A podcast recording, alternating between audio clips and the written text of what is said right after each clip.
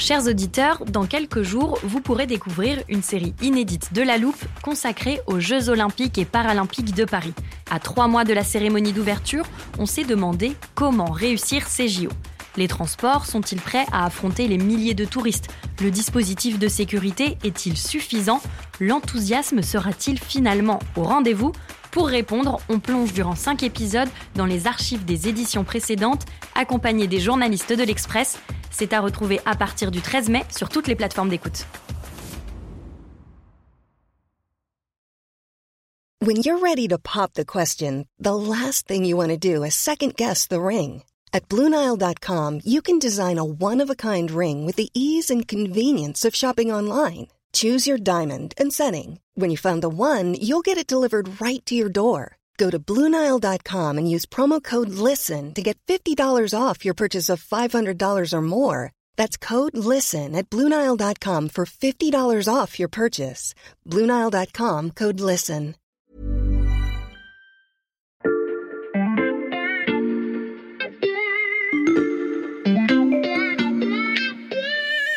Salut, c'est Xavier Yvon. Nous sommes le jeudi 17 février 2022. Bienvenue dans La Loupe, le podcast quotidien de l'Express. Allez, venez, on va écouter l'info de plus près. Il y a ceux dont on est un peu jaloux. Non, pas de maux de tête ni de nausées euh, en particulier. Ceux qui ont été légèrement malades. Je me sentais euh, un petit peu fatiguée, comme si euh, je sortais d'une grippe. Donc j'étais un petit peu patraque, rien de bien méchant. Un tout petit peu la nausée sur le trajet du retour et une douleur au bras pendant les 24 heures qu'on suivit et c'est tout. Et ceux qui l'ont bien senti passer. J'ai été malade euh, toute la nuit en fait, euh, donc j'ai eu de, de très gros frissons, 39,5 de fièvre. J'ai été trop malade. Vraiment, mais couché, couché, incapable de me lever. Il y a aussi votre grand-père qui vous dit que les jeunes sont moins résistants au vaccin. Et votre cousine qui est persuadée que son bras était aimanté après l'injection. Tout le monde y va de sa petite histoire sur les effets secondaires et tend souvent à faire de son cas une généralité. Plus d'un an après le début des campagnes vaccinales dans le monde entier, les scientifiques, eux, y voient plus clair. Ils sont capables de nous dire ce qui est vraiment lié au vaccin et ce qui ne l'est pas. Dans ce millefeuille d'idées reçues et de fake news, la loupe vous aide à faire le tri. Il y a quelques mois, la loupe vous avait préparé son kit de survie en anti-vaxi, un arsenal d'arguments pour répondre à votre entourage qui doute du vaccin.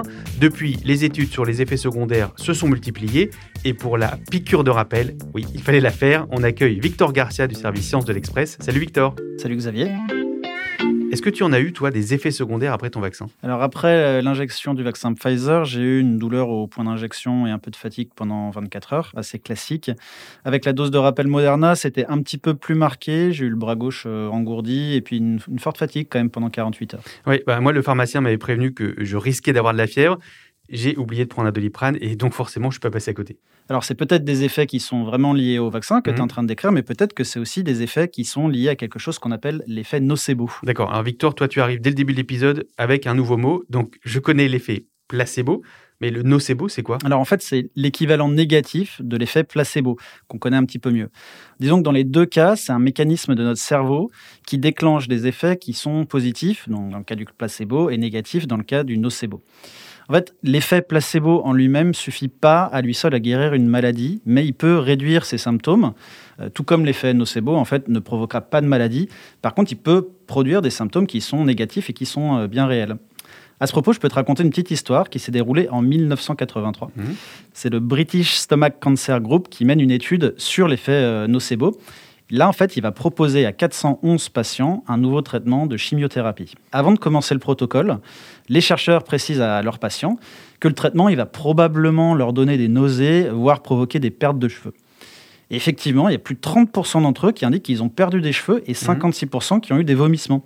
Sauf que le véritable traitement n'avait pas encore commencé. Les patients avaient reçu en fait un placebo, c'est-à-dire une substance avec rien du tout dedans. Mais comme on leur avait dit qu'ils risquaient d'avoir des effets secondaires, effectivement, ils en ont rapporté. Et ils en ont eu d'ailleurs. Et avec le Covid, il y a eu des expériences similaires. Euh, Cette fois, ce sont des chercheurs américains. Ils ont comparé les effets secondaires rapportés par plus de 22 000 personnes qui ont reçu un, un vrai vaccin Mhm. avec euh, les résultats de 22 000 personnes qui ont reçu un faux vaccin. Et en fait, le résultat, c'est que 35,2% des personnes qui ont reçu le faux vaccin ont déclaré souffrir de maux de tête, par exemple, ou de fatigue après la première injection, et 31% après la deuxième injection. Donc, ils ont été moins nombreux à déclarer des effets secondaires que ceux qui ont reçu le vrai vaccin, mais il y en a quand même entre 31 et 35% qui ont déclaré des effets secondaires. Alors qu'ils n'avaient pas reçu de vaccin.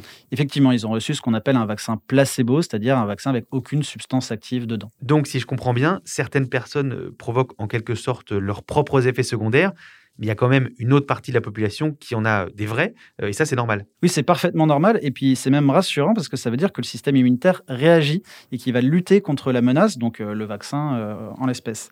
Et ça, c'est valable pour tous les vaccins, c'est pas seulement celui contre le Covid-19. Hum.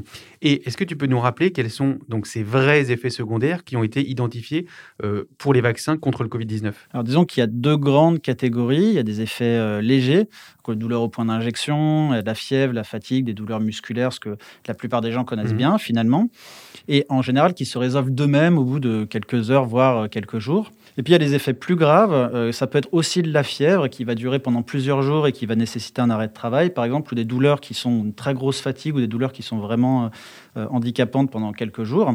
Et puis il y a aussi des effets encore plus graves qui sont bien plus rares cette fois-ci, par exemple les myocardites ou euh, les thromboses dont on a entendu parler euh, ces derniers mois. Alors je rappelle juste, une thrombose, en fait c'est un caillot de sang qui se forme dans une veine, et une myocardite c'est une inflammation du muscle cardiaque. Mais ce qu'il faut savoir, c'est que ces effets-là sont extrêmement rares. Par exemple, les myocardites, c'est moins d'une personne sur plus de 100 000 injections. Ces effets secondaires, on les a peu importe le vaccin, Pfizer, Moderna, AstraZeneca. Alors pour quasiment tout le monde, il y a au moins un effet secondaire euh, qui est rapporté, c'est la douleur au point d'injection, c'est-à-dire là où on, a- où on nous a piqué en fait. Ensuite, ça dépend euh, forcément de la technologie, ça dépend du dosage, et c'est légèrement différent, mais on retrouve globalement sur les effets secondaires euh, dits bénins, ou en tout cas Mhm. légers, on retrouve souvent de la fatigue, souvent de la fièvre, souvent des douleurs musculaires, etc. Justement, Victor, tu parles de technologie. On a tous entendu cet argument. Je me fais pas vacciner parce que avec l'ARN messager, euh, il y a plus d'effets secondaires. Alors, je vais sortir le vérificateur de la loupe. Il est là. Le voilà. Alors, Victor, vrai ou faux? Alors c'est faux, et puis c'est même euh, l'inverse. Les vaccins par ARN messager sont globalement plus sûrs ils sont surtout plus efficaces. Ça, ça a été prouvé avec de nombreuses études comparatives avec d'autres vaccins. Et les effets euh, secondaires sont globalement moins marqués qu'avec les autres vaccins comme Janssen ou AstraZeneca, par exemple. Ok, je vais garder le vérificateur à côté de moi. On va sûrement en avoir encore besoin. Et je vais aller ouvrir l'armoire à archives parce qu'on avait déjà parlé des effets secondaires du vaccin avec euh, le professeur Gilbert Deray. C'était dans le kit de survie en antivaxi dont euh, je parlais tout à l'heure. Il avait notamment évoqué une idée reçue, celle de la modification de l'ADN par les vaccins à ARN messager. Ben, c'est tout simplement impossible. Pour que l'ARN puisse s'intégrer dans notre génome, il faudrait qu'il soit transporté dans le noyau, parce que l'ADN est dans le noyau. Et il faudrait qu'il soit ensuite intégré dans notre ADN. Donc il faudrait que cette petite protéine qu'on a injectée, en fait, puisse se mettre dans notre génome et s'insérer dans le génome. Physiologiquement, c'est pas possible. Ça n'existe pas. L'ARN n'ira pas s'insérer dans l'ADN. De la fièvre ou de la fatigue, mais pas de modification d'ADN ni de bras aimantés. Les effets secondaires sont donc majoritairement bénins. Et si on le sait, c'est parce que jamais un vaccin n'a été aussi surveillé.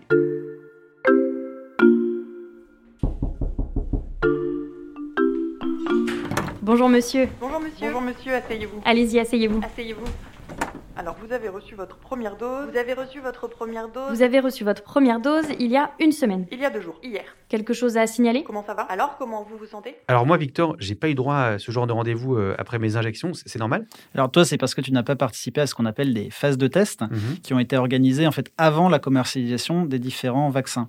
Euh, dans ces phases, on va commencer par euh, faire de la culture en laboratoire, etc. Ensuite, il y a différentes phases 1, 2, 3. On va injecter au début un petit nombre de personnes qui va grandir au fur et à mesure jusqu'à des phases de test qui ont, ce qui a été le cas pour les vaccins Moderna, Pfizer, AstraZeneca, qui ont été menées sur 10 000, 30 000, 40 000, 50 000 personnes.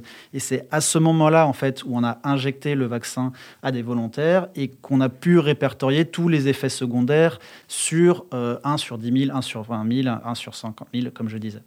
Et c'est à ce moment-là, une fois qu'on s'est assuré que le vaccin était sûr, qu'on va pouvoir le mettre sur le marché et l'injecter à beaucoup plus de personnes. Et dans cette phase en population générale, il y a encore des personnes qui sont suivies? Alors oui, complètement, il y a encore des personnes qui sont suivies par les médecins, évidemment, mais notamment parce que tous les effets secondaires vont pouvoir être rapportés à ce qu'on appelle des centres de pharmacovigilance. Donc en fait, ça va être des personnes qui vont pouvoir téléphoner soit à leur médecin, soit à différents centres, qui vont remonter vers l'autorité de santé française. Donc il y a la même chose d'ailleurs euh, au niveau européen, même chose euh, aux États-Unis, etc.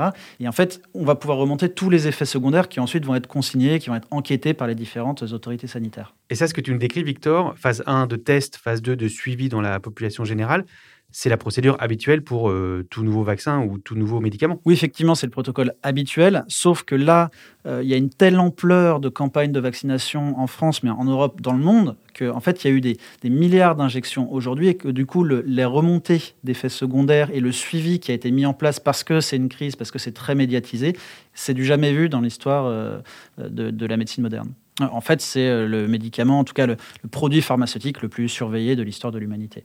Victor, c'est cette surveillance inédite qui a permis d'identifier d'autres effets secondaires? Exactement, c'est comme ça qu'on va pouvoir observer, détecter des effets qui sont parfois graves, mais extrêmement rares. Si on reprend l'exemple des phases de test, où on a injecté le vaccin à 10 000 personnes, 50 000 personnes, là, à ce moment-là, on va pouvoir se rendre compte que, tiens, tel effet euh, plus ou moins grave va arriver une fois sur 1000 ou une fois sur 10 000. Mais c'est une fois qu'on a vacciné des millions de personnes qu'on va pouvoir euh, détecter des effets qui sont extrêmement rares et qu'on n'a pas pu détecter dans les premières euh, phases de test. Et c'est grâce à ce repérage que les autorités décident parfois de, restreindre a posteriori le vaccin à certaines tranches d'âge. Oui, effectivement, à ce moment-là, il y a des enquêtes qui sont menées hein, pour savoir si ces effets secondaires sont vraiment liés au vaccin ou si c'est euh, des choses qui n'ont rien à voir. Donc, il faut, faire, euh, il faut étudier l'occurrence. Il y a des études scientifiques qui sont menées et on va réagir si, si besoin. Si on reprend l'exemple des thromboses, par exemple, euh, les différentes autorités, même si c'était très rare, si ces cas étaient extrêmement rares, ont quand même réagi très vite. Elles ont arrêté d'injecter le vaccin AstraZeneca euh, aux plus jeunes pour éviter justement ce, risque euh, très rare. C'est la même chose qu'on fait aujourd'hui avec d'autres effets secondaires sur, sur, par exemple, avec Moderna, qui a été arrêté pour les moins de 30 ans en France. Bon, Victor, tu nous parles beaucoup d'études scientifiques. Toi, tu sais où trouver ces études, mais j'imagine que pour moi ou pour, disons, mon oncle anti-vax, c'est pas aussi simple. Alors, c'est pas aussi simple, mais en France, il y a quand même euh, l'Agence nationale euh, du médicament qui publie des fiches qui répertorient en fait tous les effets secondaires et c'est accessible sur Internet en quelques clics, c'est assez facile. En Europe, il y a l'Agence des médicaments, c'est l'équivalent de, l'Agence française au niveau européen qui fait exactement la même chose. Il y a aussi l'Agence américaine qui, produit des fiches et qui, et répertorie tous ces effets secondaires. Donc, en fait, c'est très transparent, c'est très surveillé et c'est assez facile euh, d'accès. Donc, il me suffit d'envoyer le lien de l'ANSM, l'Agence nationale de sécurité du médicament à mon oncle. Et il me reste aussi un argument massu, les effets secondaires du vaccin sont les mêmes que ceux du Covid, mais en moins grave. I'm Sandra, and I'm just the professional your small business was looking for. But you didn't hire me because you didn't use LinkedIn jobs. LinkedIn has professionals you can't find anywhere else, including those who aren't actively looking for a new job, but might be open to the perfect role, like me. In a given month, over 70% of LinkedIn users don't visit other leading job sites. So if you're not looking on LinkedIn, you'll miss out on great candidates like Sandra. Start hiring professionals like a professional. Post your free job on linkedin.com/people today.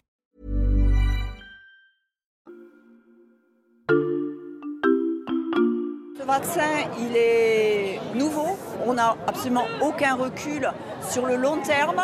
Alors celle-là, on l'entend souvent et je savais que j'allais encore avoir besoin du vérificateur. Victor, est-ce qu'on peut avoir des effets secondaires du vaccin dans six mois, dans un an ou dans deux ans?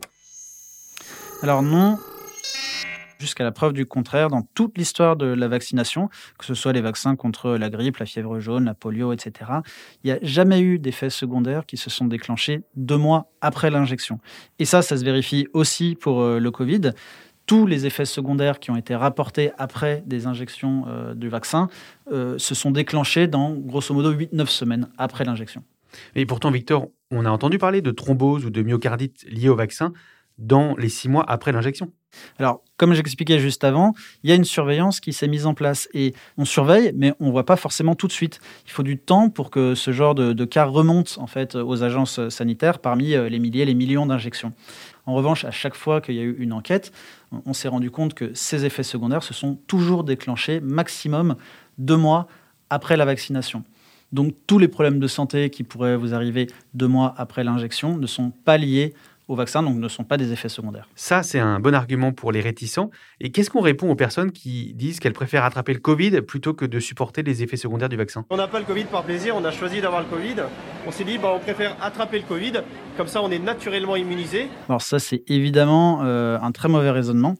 Euh, et si tu as bien retenu ce qu'on a dit dans la loupe euh, sur le vaccin, euh, quand on vaccine, le principe c'est de mimer une infection bénigne en fait. Mmh. Ce qu'il faut savoir aussi, c'est que tous les effets secondaires qui sont provoqués par un vaccin ne peuvent pas être autre chose que des effets secondaires qui sont provoqués par la maladie. Sauf qu'avec un vaccin, ces effets secondaires-là sont toujours moins graves, moins fréquents et moins durables. Et ça, c'est vrai pour tous les vaccins, dont euh, les vaccins contre le Covid. Et par exemple, il y a des études qui se sont intéressées à l'occurrence des effets secondaires provoqués par le vaccin et par la maladie. Et quand on regarde les cas de thrombose, de myocardite ou même les effets secondaires graves, il y en a toujours beaucoup, beaucoup plus quand on est infecté par la maladie qu'après un vaccin. Et ça, c'est en fait complètement logique. Donc, ce que tu nous dis, Victor, c'est que les effets secondaires entre les deux sont les mêmes. Alors, ceux du vaccin ne peuvent pas être différents de la maladie. En revanche, la maladie peut donner d'autres effets, euh, alors ce pas des effets secondaires, mais en tout cas peut provoquer d'autres effets négatifs que le vaccin ne vous donnera pas. Et c'est ça qu'on appelle la balance bénéfice-risque? Alors oui, c'est en partie comme ça qu'on la calcule. En fait, quand on, vaccine, on va regarder les effets secondaires qui sont provoqués et on, va regarder les effets secondaires ou en tout cas les effets négatifs de, la maladie. Il faut évidemment que le vaccin provoque des effets secondaires très rares et bénins, alors que la maladie, elle va avoir des effets très graves. Et surtout, on compare aussi la balance bénéfice-risque avec les risques que font porter la maladie. Hein. On rappelle quand même que le Covid a tué énormément de personnes, provoque des effets secondaires graves, même parfois des Covid longs, tout un tas de problèmes contre lesquels le vaccin nous protège. Et des effets qu'on peut ressentir bien au-delà des deux mois au cours desquels on peut avoir euh, des effets secondaires du vaccin. Bénin dans la plupart des cas, je le rappelle. Euh, merci beaucoup Victor. Merci Xavier. Victor Garcia du service Sciences de l'Express. Vous pouvez retrouver tous ces articles sur notre site internet. Profitez-en, le premier mois d'abonnement numérique est offert en ce moment. Et pour ne rater aucun épisode de La Loupe, pensez à nous suivre sur votre plateforme d'écoute, par exemple Deezer, Castbox ou Podcast Addict. Vous pouvez aussi nous laisser des étoiles ou des commentaires. Cet épisode a été fabriqué avec Charlotte Barris, Jules Benveniste, Margot Lanuzel et Lison Verrier. Retrouvez-nous demain pour passer un nouveau sujet à la loupe.